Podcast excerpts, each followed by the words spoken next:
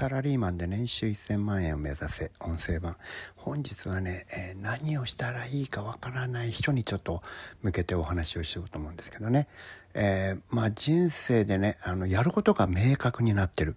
これをしたらいいんだこれをしたいんだこれのために頑張ってる、ね、こういうゴールがあるって言える人はねこれかなり幸せですよね。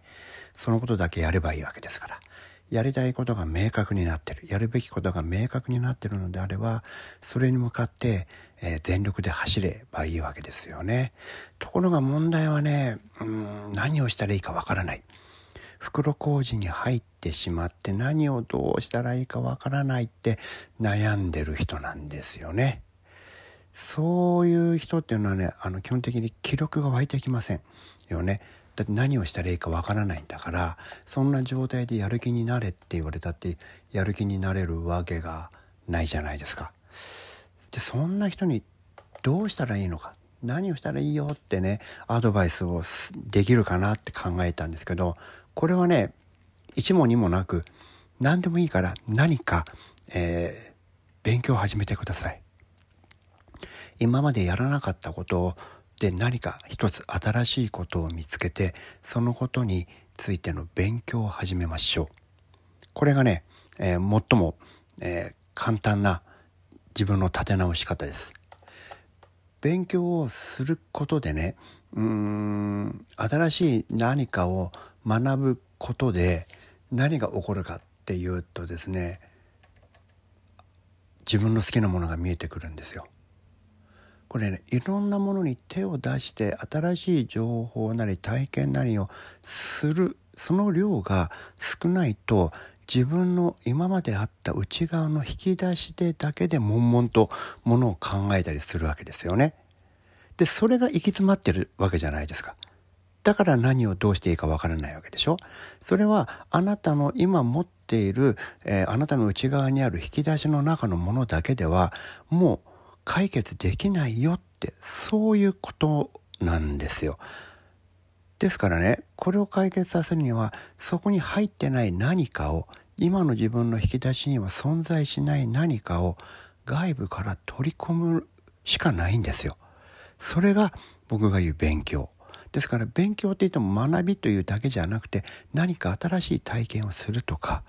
もっと簡単に例えば行ったことのないとこに行ってみるとかやったことのないことをトライしてみるとかそういうことでいいんですつまり今までとは違う何かをやってみるのですよそして自分の引き出しの中に新しい何かをぶち込む入れ込むことでその新しい化学反応っていうのはねそこで起こすようにしたらいいんですよね。でこれをね、えーと、いくつものパターンでやっているとどこかで今までの自分の持ってる何かと新しい、はい、あの新しく取り込んだ何かが、えー、化学反応を起こして自分が今からやりたいことやるべきことがパッてこう見えたりするんですよね。これはねあの不思議なことに、えー、なんでこれとこれがくっついたらばこんな新しいことが見えてくるのかこんなことがしたくなるのかってね、えー、多分今の袋小路に入ってるあなたは何が見つかるか全く想像できないと思いますね。全く想像できないはずなんですけれども、えー、そういったものが将来あなたの目の前に開けてくるはずなんですよ。そうなったらもうそれが見えたわけですからそこから先はもう話は簡単ですよね。そのことに注力して、そこにフォーカスかけてね当ててやればいいだけですからね。これがねえっ、ー、と何て言うのかね新しい人生の作り方というか、えー、新しい進路の見つけ方袋小路に入った人がその袋小路から脱出するためのね、えー、やるべきことなんですよね。今までと何か違うことをやる。できればねあの本当に今まで全くやってないことやった方がいいですよ。でねやった結果もしかしたらね今までやってるものの中でと、えー、忘れてたもの